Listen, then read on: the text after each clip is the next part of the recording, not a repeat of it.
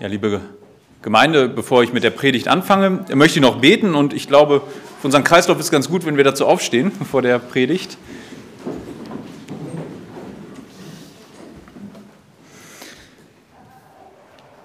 Jesus Christus, ich danke dir dafür, dass du in diese Welt gekommen bist, um den Vater zu verkünden und zu verherrlichen.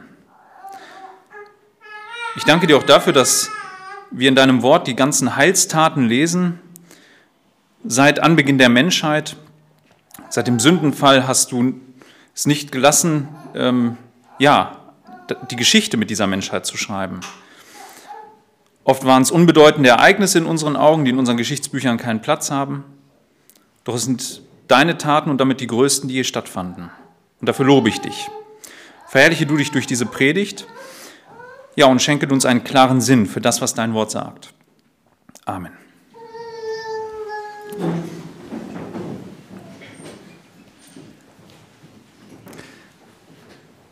Ja, es ist, ähm, die Adventszeit hat gestartet und ähm, für die meisten bedeutet es, ähm, Christen bedeutet es, dass sie sich natürlich daran erinnern, dass Jesus in diese Welt kam. Für die meisten anderen wahrscheinlich eher, dass der Weihnachtsmann bald kommt. Ähm, es hat keine Bedeutung mehr für die meisten Leute und das ist, ein, das ist traurig. Ähm, die heutige Predigt ähm, wird über den Text von 1 Samuel 12 sein.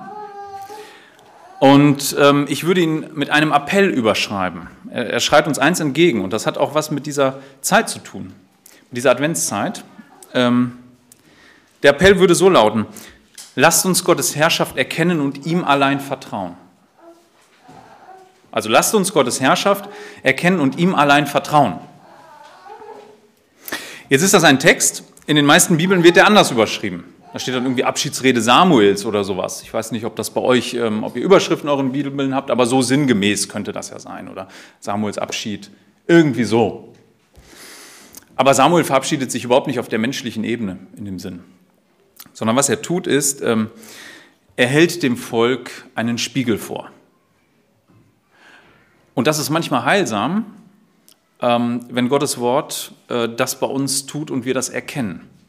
Oft überlesen wir solche Texte und denken, ja, ist ja alles klar, hat mit uns gar nichts zu tun. Doch es sind Beispiele, die uns immer wieder dazu ermahnen, auf Gott zu hören. Ich möchte den ersten Teil, das sind die ersten fünf Verse, lesen. Und ähm, den Teil würde ich so überschreiben. Gott herrscht über sein Volk in der Gegenwart in Gerechtigkeit. Das steht.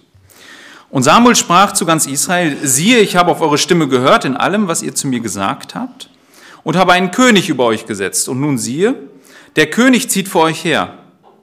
Ich aber bin alt und grau geworden. Und meine Söhne, siehe, sie sind bei euch. Und ich bin vor euch gewandelt von meiner Jugend an bis auf diesen Tag. Hier bin ich, zeugt gegen mich vor dem Herrn und vor seinem Gesalbten. Wessen Rind habe ich genommen? Oder wessen Esel habe ich genommen? Oder wen habe ich übervorteilt? Wem habe ich Gewalt angetan? Oder aus wessen Hand habe ich Lösegeld genommen, dass ich dadurch meine Augen verhüllt hätte? So will ich es euch wiedergeben. Und sie sprachen, du hast uns nicht übervorteilt und uns keine Gewalt angetan und hast aus niemandes Hand irgendetwas genommen. Und er sprach zu ihnen, der Herr ist Zeuge gegen euch und Zeuge sein Gesalbter an diesem Tag, dass ihr gar nichts in meiner Hand gefunden habt. Und sie sprachen, er ist Zeuge.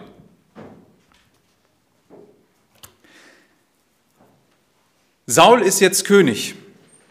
Es gab ja, nachdem das losgeworfen wurde, äh, gewisse Zweifel daran im Volk. Es gab so Zweifler. Spätestens ähm, mit dem Krieg gegen die Amoriter, den Saul eindrucksvoll gewonnen hat und Gott eindeutig bezeugt hat, dass er durch Sauls Hand sein Volk befreit hat, ist klar, Saul ist König. So wurde er auch gesalbt. Damit ist natürlich die Frage für Samuel, wo ist sein Platz? Der war so ein Richter. Ja? In der Tradition der Richter, die wir aus, der, ähm, aus dem Buch Richter kennen, hat er das Volk immer wieder zur Umkehr aufgerufen und auf Gottes Pfad zurückgeführt. Jetzt ist aber der König da.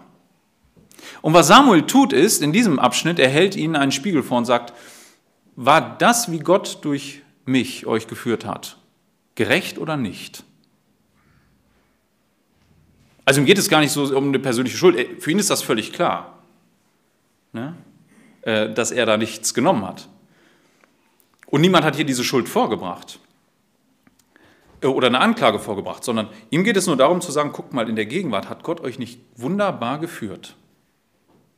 Ihr hattet doch alles. Ihr hattet niemals Korruption über euch. Gott hat mich als seinen Gesandten hingestellt, euch ging es doch gut, oder? Niemals habt ihr Ungerechtigkeit erfahren an der Stelle. Ja, und es ist wahr, sie erkennen, ja, das, das stimmt so. Es ist richtig. Gott war durch dich nicht ungerecht. Es gab keine Ausbeutung, keine Korruption, keine Bestechung. All das war nicht da in, dein, in dem Volk. Samuel macht das aus folgendem Grund. Wir haben ja jetzt einen Wechsel der Staatsform. Israel war bis dahin eine sogenannte Theokratie. Gott hat geherrscht. Und wir finden immer das gleiche Schema. Gott herrscht, das Volk ist abtrünnig, Gott schickt ein anderes Volk von außen, das sie bedrängt, sie schreien zu Gott, Gott rettet sie. Siebenmal macht er das im Buch Richter. Siebenmal. Er schickt immer jemanden und er rettet. Und jetzt ist natürlich die Frage, war die Art und Weise, wie Gott regiert hat, indem er immer dann, wenn sie von ihm abtrünnig wurden, jemanden geschickt hat, der sie auf die rechte Spur kam, gut oder nicht? Es war gut. Gottes Herrschaft war gut. Seine Diener haben sich hier nicht, oder Samuel hat sich nicht bereichert. In der, in der Zeit, in der Samuel da war, hat er nichts genommen. Vorher die Zeit war durch Korruption geprägt. Ne, da waren ungerechte Priester, vielleicht erinnert ihr euch am Anfang des Buches. Eli, Elis Söhne, korrupt. Aber hier nicht.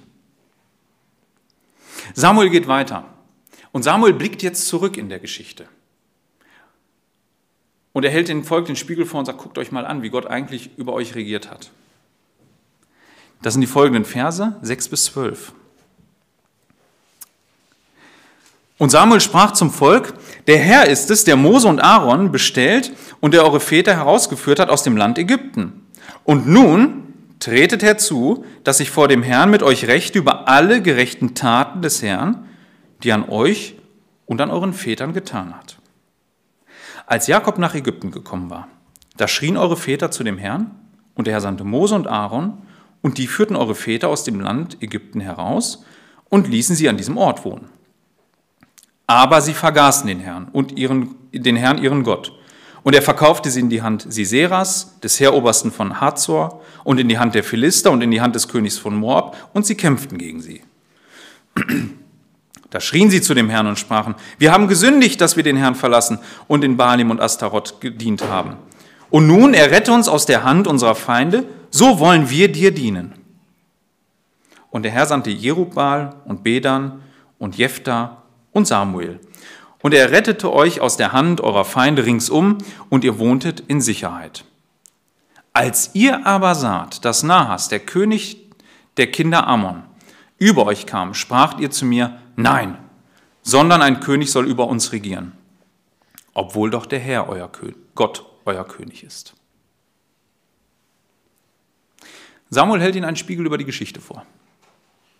Die Geschichte ist ähm, eine wunderbar, ein wunderbares Zeugnis dafür, wie Gott sein Volk durch alle Zeiten, in aller Not bewahrt und gerettet hat. Gott hat immer auf ihre Nöte reagiert. Selbst wenn sie sich selber in diese Situation gebracht haben, das ist ja unzweifelhaft. Ne, sie haben Gott vergessen, als sie im Land waren, und Gott hat das getan, was er vorher sagte. Dann werden Feinde kommen. Dann werde ich euch plagen. Eigentlich die letzte Konsequenz wäre, ich würde euch sogar aus dem Land raus schaffen. Und er lässt sich Zeit mit diesem Volk. Er ist gnädig und barmherzig und er rettet sie immer wieder. Er schickt jemanden, den er rettet, der, der sie rettet. Ja, das sind so die Richter und Samuel sieht sich in dieser Reihe. Also rückblickend in der Geschichte müssen die eins festhalten. Gott war gut und gerecht zu uns. Niemals haben wir ähm, niemals haben wir irgendwo Mangel gelitten in der Hinsicht, dass wir keine Rettung erfahren haben, dass Gott unser Schreien nicht gehört hat. Wenn wir in Not waren, in die wir uns selber gebracht haben, kam Gott und hat uns gerettet. Und jetzt sagt Samuel, jetzt gehen, springen wir in die Gegenwart. Jetzt kommt ein König und es wiederholt sich die Geschichte zum x-ten Mal. Das ist dieser Nahas, ne, der Ammoniter. Was tun sie? Sie sagen, nicht mehr Gott. Jetzt wollen wir einen König. Jetzt wollen wir einen König.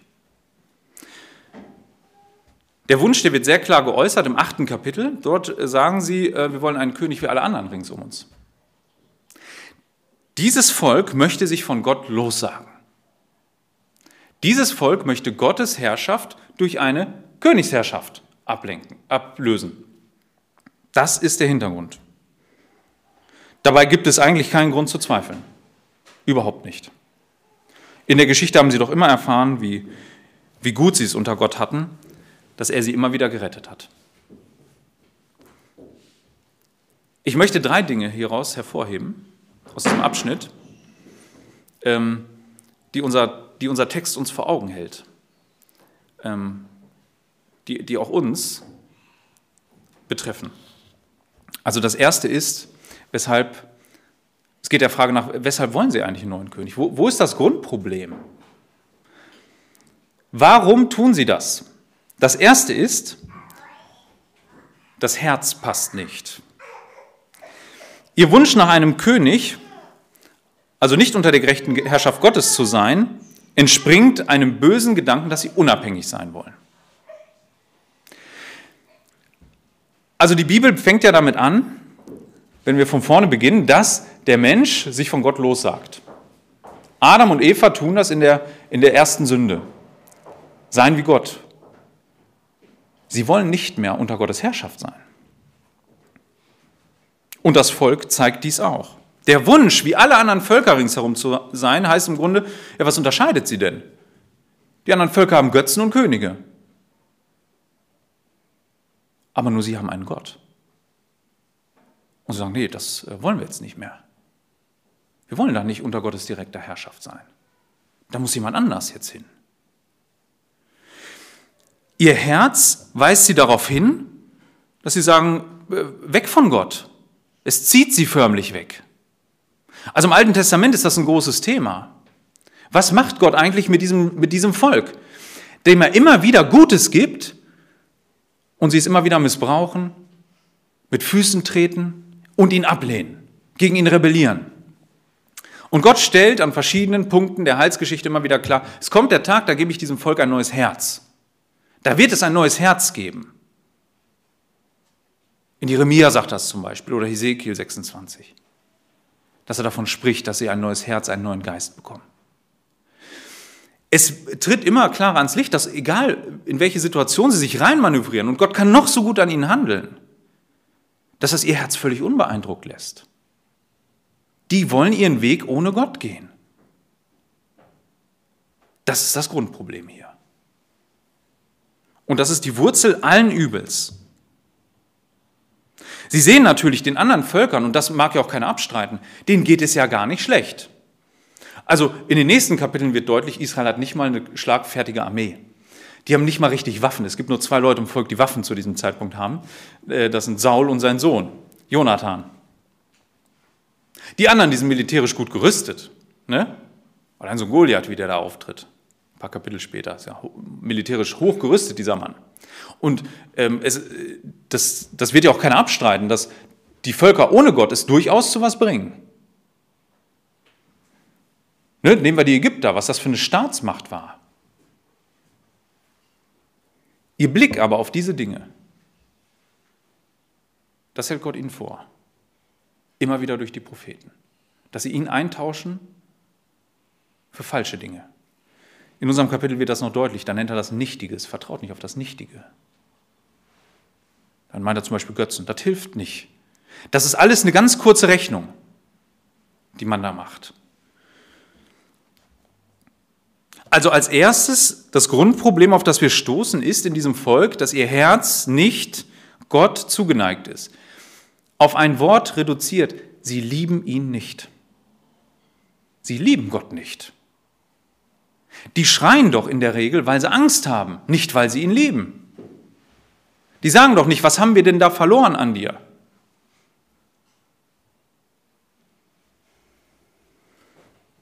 Also das ist das erste Problem. Das zweite ist, sie haben ihre Geschichte vergessen und berücksichtigen gar nicht mehr. Israel schenkt beim Wunsch nach einem König ihrer ganzen Geschichte keine Bedeutung. Das spielt bei ihren Überlegungen gar keine Rolle. Deshalb hält Samuel ihnen das vor.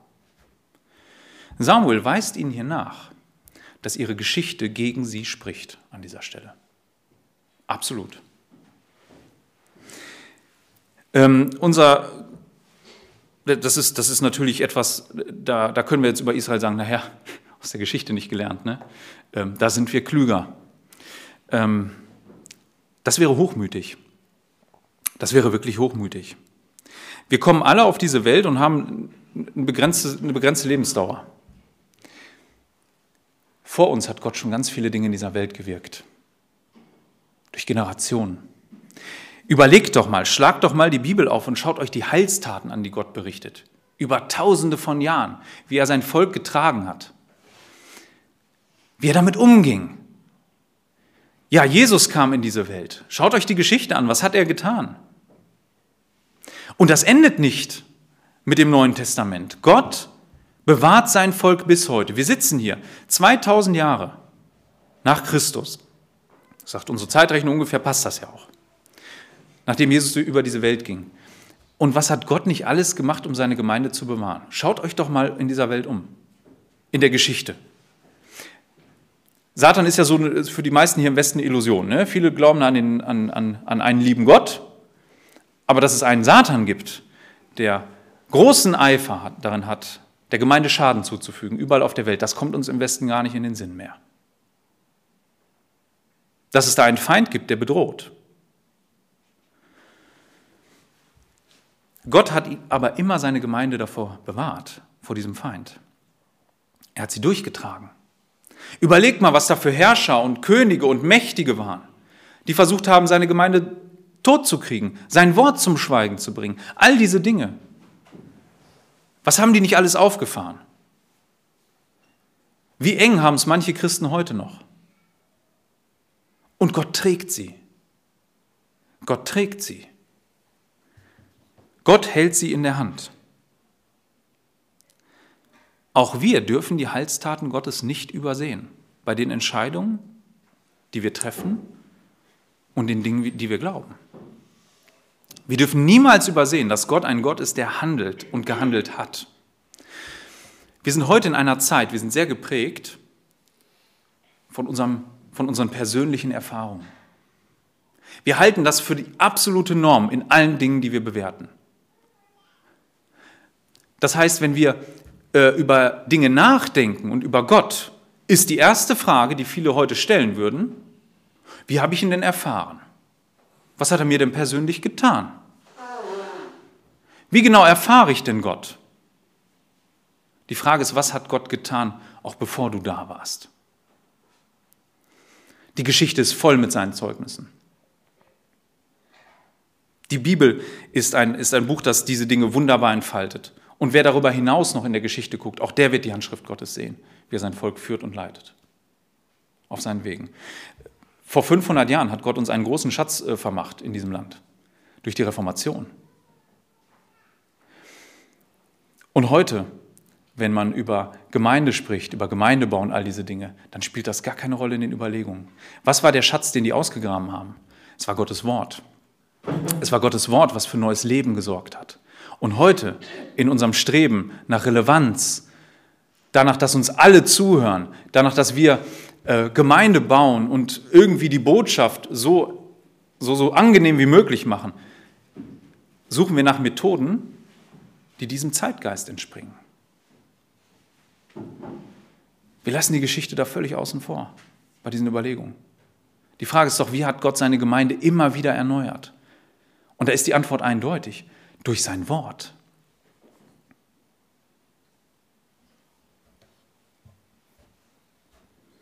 Ja, diese persönliche Gewichtung, die ist in unserer Zeit ach, die beherrscht alles. Paulus, wenn er darüber spricht, wie ähm, in den letzten Zeiten die Menschen sein werden, dann, dann beginnt er mit einem Begriff, 2 Timotheus 3, Vers 2. Und darin überragen wir vielleicht die Menschen im Alten Testament ähm, an vielen Stellen. Ich lese 1 und 2. Da schreibt er seinem, äh, in seinem letzten Brief, den er geschrieben hat, schreibt er seinem Sohn im Glauben, dem Timotheus, dies aber wisse, dass in den letzten Tagen schwere Zeiten eintreten werden. Und jetzt kommt die Begründung. Denn die Menschen werden selbstsüchtig sein. Sagt er, werden selbstsüchtig sein. Dann zählt er auch noch andere Dinge auf. Aber er beginnt mit der Selbstsucht. Gott muss mir doch beweisen, dass er Gott ist. Das muss ich doch persönlich jetzt erstmal erfahren. Ich persönlich bin doch der Nabel der Welt. In so einer Zeit wachsen wir auf. Ja? Ähm, das, das, das Menschenbild um uns herum ist geprägt vom Ich. Ja? Ähm, wenn man das mal so, so ähm, aufdröselt. Vieles davon, das geht, das geht auf das letzte Jahrhundert gerade zurück, gerade auf, auf äh, Männer wie Sigmund Freud. Die haben das Ich so in den Mittelpunkt gestellt das persönliche Ich, ähm, dass es sich nur darum dreht, dass, dass mir keiner Böses tut und ich in einer Blase aufwachse und ich allen anderen die Schuld geben kann an meinen Sünden. Sogar so weit geht das. Das ist so das Menschenbild. Ne?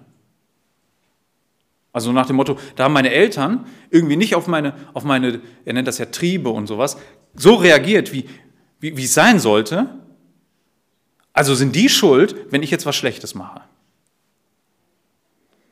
So selbstsüchtig kann man sein, dass man sogar die Verantwortung für sein eigenes Handeln von sich weiß, wenn sie nicht passt, wenn sie einem nicht in den Kram passt.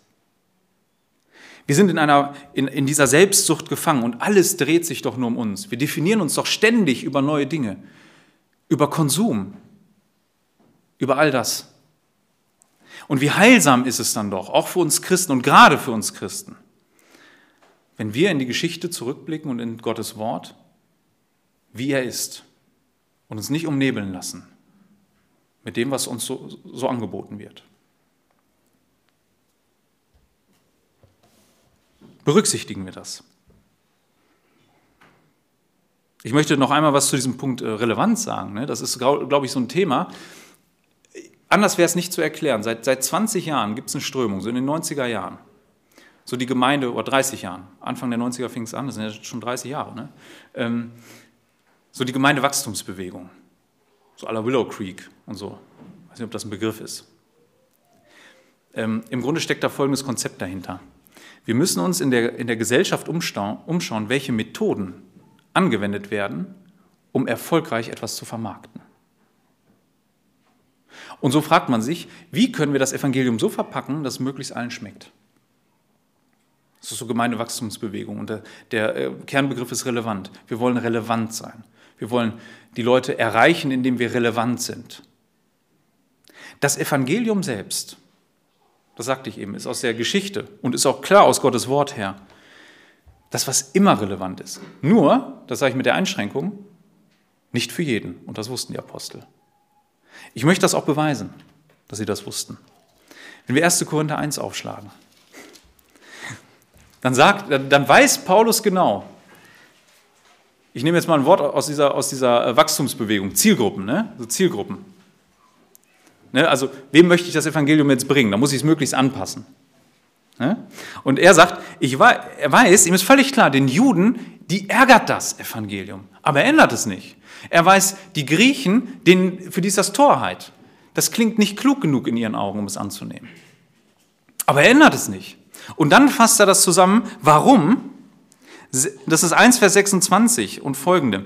Denn seht eure Berufung, Brüder, dass es nicht viele Weise nach dem Fleisch, nicht viele Mächtige, nicht viele Edle sind, sondern das Törichte der Welt hat Gott auserwählt, damit er die Weisen zustande mache.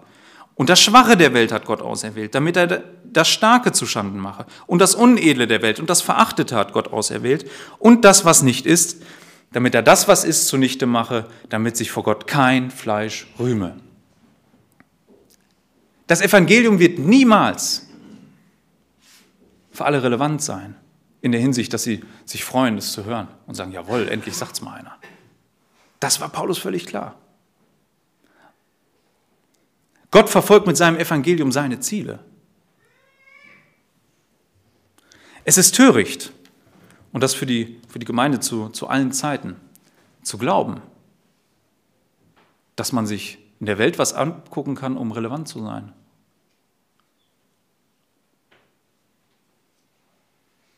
Stattdessen, und das macht Samuel weise, hält er den Spiegel vor und sagt, guck mal, wie Gott euch geführt hat. Guckt, wie Gott euch geführt hat. Guckt in die Geschichte. So ist Gott. So ist Gott. Er streitet nicht ab, dass das eine große Bedrohung ist von außen, die Amoriter. Ein hochgerüstetes Volk und sie sind es nicht. Die Bedrohung ist groß, aber das war sie schon immer. Gott hat diese Dinge immer über, überstrahlt und übertroffen. Also keine Militärmacht stand Gott jemals im Weg. Das größte Beispiel sind doch die Ägypter. Bis zum Auszug durch, äh, aus Ägypten und dem Weg zum Roten Meer. Wie viele Israeliten mussten kämpfen, um rauszukommen? Nicht einer. So einen Gott haben sie. So einen Gott.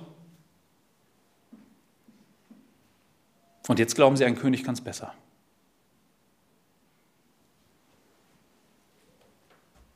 Ja, die Lösung ist eben nicht im Hier und Jetzt zu finden für viele unserer Fragen, sondern da müssen wir aus der Geschichte lernen. Gerade wir Christen sind, ein, sind doch ein Volk des, des, des Buches und das waren wir immer. Deshalb eine Gemeinde, die ihre Entscheidung trifft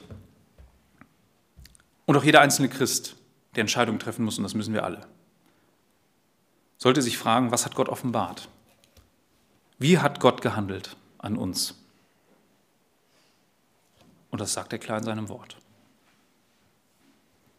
Darüber hinaus, das möchte ich auch sagen, hat er sich natürlich auch in der Geschichte gezeigt, das sagte ich schon. Immer wieder. Und er hat seine Gemeinde immer wieder erneuert, auch wenn sie es vor die Wand gefahren haben.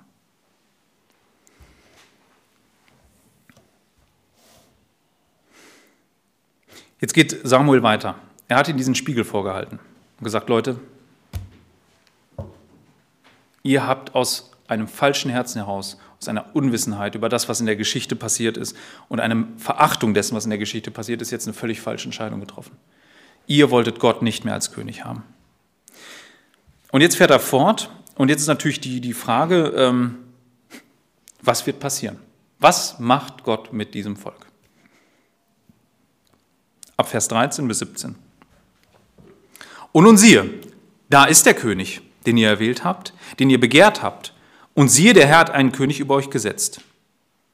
Wenn ihr nur den Herrn fürchtet und ihm dient und auf seine Stimme hört und gegen den Befehl des Herrn nicht widerspenstig seid und sowohl ihr als auch der König, der über euch regiert, dem Herrn, eurem Gott, nachfolgt.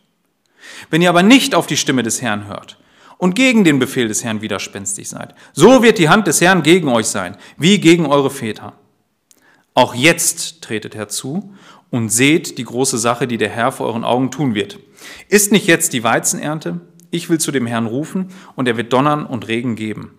Und ihr sollt erkennen und sehen, dass eure Bosheit, die ihr getan habt, einem König für euch zu begehren, groß ist in den Augen des Herrn.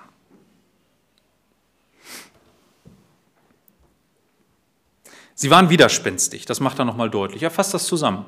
Also was ich eben auch sagte, die Motivation ist klar, ihr, ihr Herz stimmt nicht. Die, die sind widerspenstig, die begehren etwas völlig anderes. Das sind die Worte, die er gebraucht, immer und immer wieder in diesem Abschnitt. Begehren, widerspenstig. Es ist böse in Gottes Augen. Aber hier wird schon deutlich, Gott wird weiterhin über sie wachen und herrschen trotzdem, dass sie einen König haben. Und Samuel sagt jetzt, jetzt wird es ein Zeichen geben. Also Gott wird jetzt etwas tun, um das nochmal zu bestätigen. Dahinter steckt Folgendes. Es ist die Zeit der Weizenernte. Ne? Also so steht es hier, dass, ähm, dass das die Zeit ist, das ist ungefähr Pfingsten. Kann man sich bei uns so merken. So, ne? Mai, Juni, so. So ungefähr die Zeit. Da regnet es nicht in der Region. Gar nicht. Erst wieder im August, also es war eine lange Dürreperiode in der Phase. Also da ist, das war nicht denkbar. Und er sagt, doch, das wird jetzt kommen. Und die Frage ist, ähm, die man sich jetzt stellen kann, warum wählt er ausgerechnet so ein Zeichen? Warum ähm, ist es ausgerechnet so etwas, dass, dass Gott äh, durch, durch, ein, durch ein Gewitter, durch einen Donner sich hier verherrlichen soll ähm, und durch Regen? Also wenn man wieder in die Geschichte des Volkes zurückguckt, dann muss Ihnen klar sein, dass Donnern in der Regel mit Gottes Reden verbunden war. Am Berg Sinai zum Beispiel, als er herunterstieg, um zu ihnen zu reden. Das war mit großem Donner begleitet. So schlimm, dass es die Leute geängstigt hat. Gleichzeitig sind diese Ereignisse so plötzlich und so unvorhersehbar in ihren Augen, dass sie eigentlich aufhören, aufhorchen mussten. Und das tun sie auch. Ich lese weiter. Und Samuel rief zu dem Herrn, und der Herr gab Donner und Regen an jenem Tag, da fürchtete sich das ganze Volk sehr vor dem Herrn und vor Samuel. Ihnen wird klar, dass sie gerichtsreif sind in dieser Situation. So plötzlich wie das Donnern über sie kommt, so plötzlich kann das Gericht über sie kommen. Unerwartet. Überhaupt nicht einkalkulierbar. Ja, ihre Geschichte, die Samuel ihnen vorhält, war ja immer wieder voll davon, dass Gott sie richtet. Dass Gott sie immer wieder durch andere Völker bedrängt. Und ihnen wird klar, das Gericht kann jederzeit kommen. Und das Volk sprach zu Samuel, bitte den Herrn, deinen Gott, für deine Knechte, dass wir nicht sterben. Denn zu allen unseren Sünden haben wir das Böse hinzugefügt, einen König für uns zu begehren. Und Samuel sprach zum Volk, fürchtet euch nicht. Ihr habt zwar all dieses Böse getan, nur weicht nicht ab von der Nachfolge des Herrn und dient dem Herrn mit eurem ganzen Herzen. Und weicht nicht ab, denn ihr würdet hinter den Nichtigen herlaufen, die nichts nützen und nicht erretten, denn sie sind nichtig. Denn der Herr wird um seines großen, Namens, seines großen Namens willen sein Volk nicht verlassen. Denn es hat dem Herrn gefallen, euch sich zum Volk zu machen. Auch ich, fern sei es von mir, gegen den Herrn zu sündigen und aufzuhören, für euch zu bitten, sondern ich werde euch den guten und richtigen Weg lehren. Nur fürchtet den Herrn und dient ihn in Wahrheit mit eurem ganzen Herzen, denn seht, welch große Dinge er an euch getan hat. Wenn ihr aber, den, wenn ihr aber dennoch Böses tut, so werdet sowohl ihr als auch euer König weggerafft werden. Ja, das Volk ist äh, bestürzt Samuels Worte, das wird deutlich stehen, nicht zur Diskussion. Also Samuel sagt nicht, das nehmen wir jetzt als Diskussionsgrundlage und guckt dann mal, wie jetzt weitermacht, sondern es wird klar, Gott bestätigt das, jawohl, das ist mein Reden. Und das Volk ist so erschüttert, dass sie sich nicht mal mehr trauen, sich an Gott zu wenden. Das ist ganz äh, häufig in der Geschichte so, dass sie sagen, jemand anders vorschicken sagen, mach du doch mal, mach du doch mal. Und dann sagen sie oft, bitte deinen Gott, ne? so wie hier, dein Gott. Erkennen, also Ihr merkt, da ist keine Liebe zu, zu diesem Gott. Da ist keine Vertrautheit. Die sind total im Hier und Jetzt gefangen.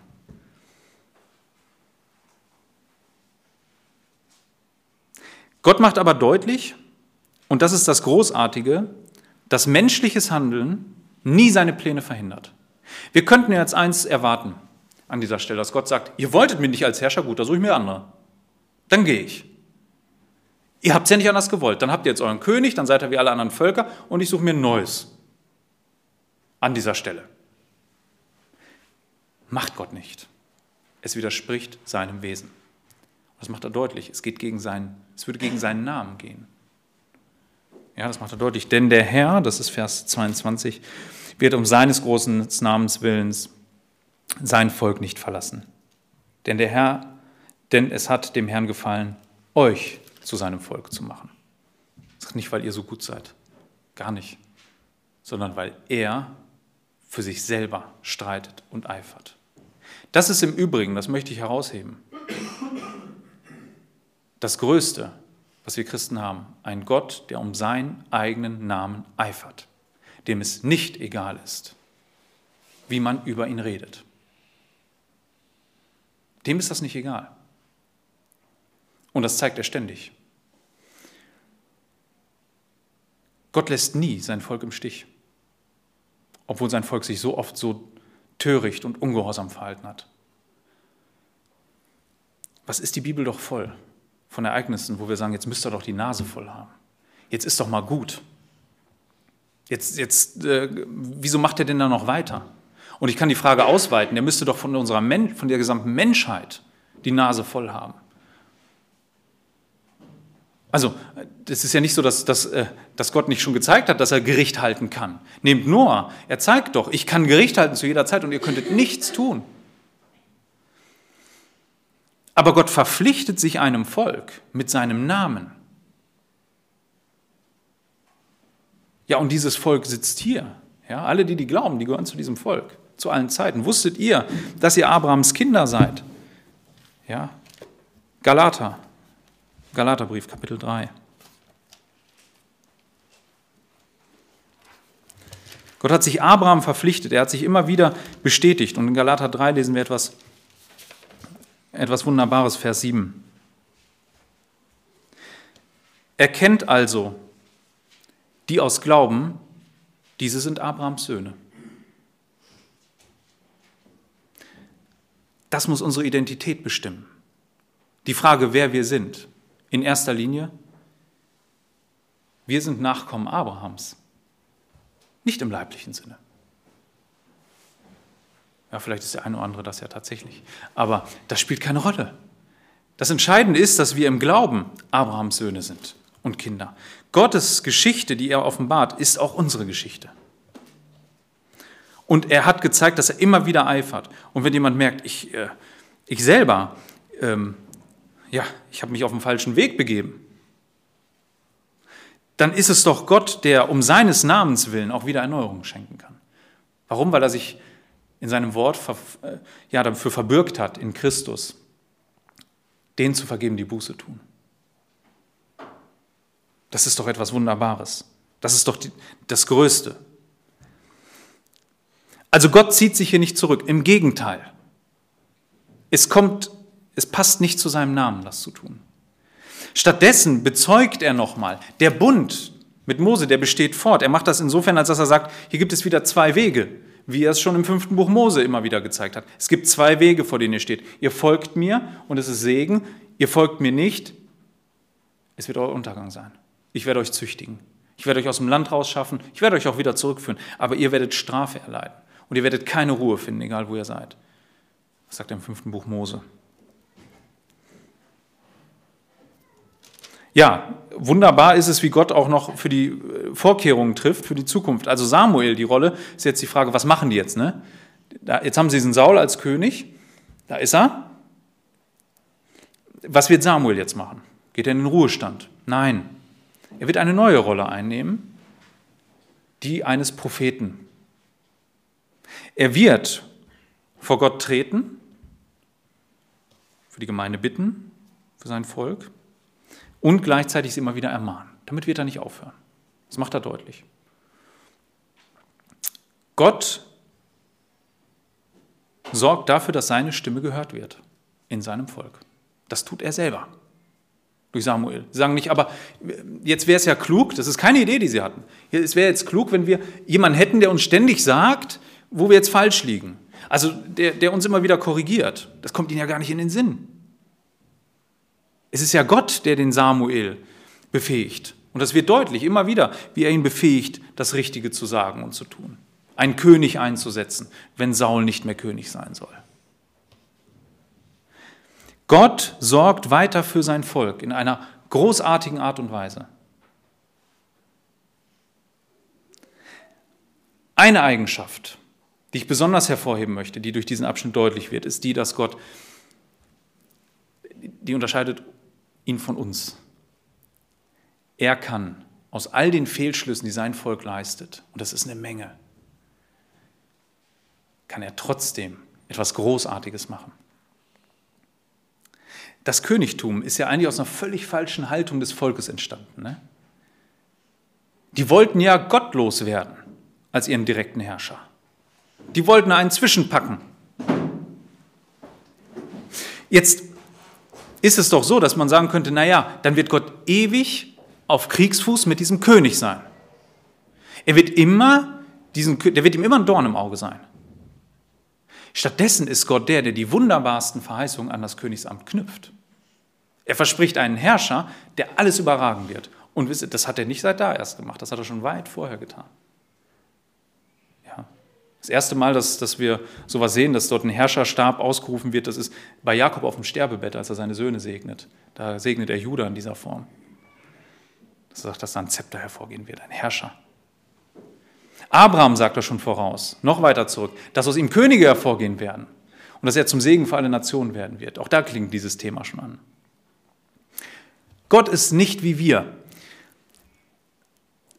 Vielleicht habt ihr das Problem auch nicht, aber viele haben den Gedanken, tragen sie mit sich rum, an einen bestimmten Punkt ihres Lebens würden sie gern zurück können und sagen, da würde ich gern nochmal die Weichen anders stellen.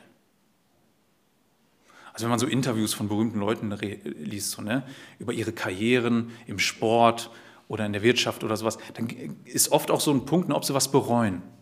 Oder irgendwie, wo sie vielleicht das größte Scheitern erlebt haben. Und viele, die verbinden das dann damit, da würde ich eigentlich gern zurück, da wäre ich ja heute noch weiter. So nach dem Motto, das hat mich zurückgeworfen, jetzt trete ich auf der Stelle. Interessant ist ja, dass Gott überhaupt nicht so ist. Auch durch diese Fehlschlüsse und Fehlleistungen des Volkes kommt er weiter in der Heilsgeschichte. Er geht ja nicht drei Schritte dadurch zurück. Ist euch das schon mal aufgefallen? Also egal, welche Fehlleistungen die Menschen bringen und in welchem Ungehorsam sie gegen ihn rebellieren, das wirft Gott nie zurück in seinen Plänen. Was haben sie doch Jesus angefeindet? Da wird es doch deutlich. Verrat, Intrigen, böse Dinge, die sie geplant haben, bis hin zum Mord. Da hätte man jetzt denken können, also wenn so harte Geschütze aufgefahren werden, wenn da alles aufgeboten wird an Staatsmacht und religiösem Apparat und das Volk mobilisiert wird und so weiter, das müsste doch irgendwie Gott einen Strich durch die Rechnung machen in seinen Plänen. Im Gegenteil, so hat es sich ja erfüllt. Das ist so großartig äh, am, am Wesen Gottes, dass er nicht auf kluge und richtige Entscheidungen von uns angewiesen ist, um seine Geschichte zu schreiben. Den meisten Menschen um uns herum ist das überhaupt nicht klar. Und ich befürchte, auch vielen Christen ist das nicht klar. Sie glauben, es hängt viel mehr an ihnen, als es eigentlich ist. Ne? Dass wenn man mal eine falsche Entscheidung getroffen hat, dass Gott daraus nichts Gutes mehr machen könnte. Doch, Gott kann. Das hat er bewiesen. Sehr häufig bewiesen im Alten Testament. Ich habe es nicht gezählt. Die Mühe habe ich mir nicht gemacht. Ich bin mir sicher, sehr, sehr oft. Ähm, was für ein Gott, der sowas kann. Ich habe mit einem Appell äh, gestartet. Lasst uns Gottes Herrschaft erkennen und ihm allein vertrauen. Ich glaube, unser Text macht deutlich, dass Gott würdig ist, dass man nur ihm vertraut. Er hat in der Geschichte es immer bewiesen, wie er ist. Und da ist er unabänderlich. Da ist er auch der Einzige, der vertrauenswürdig ist der trotz unserer Fehlleistung, die wir mitbringen, der Fehlentscheidung,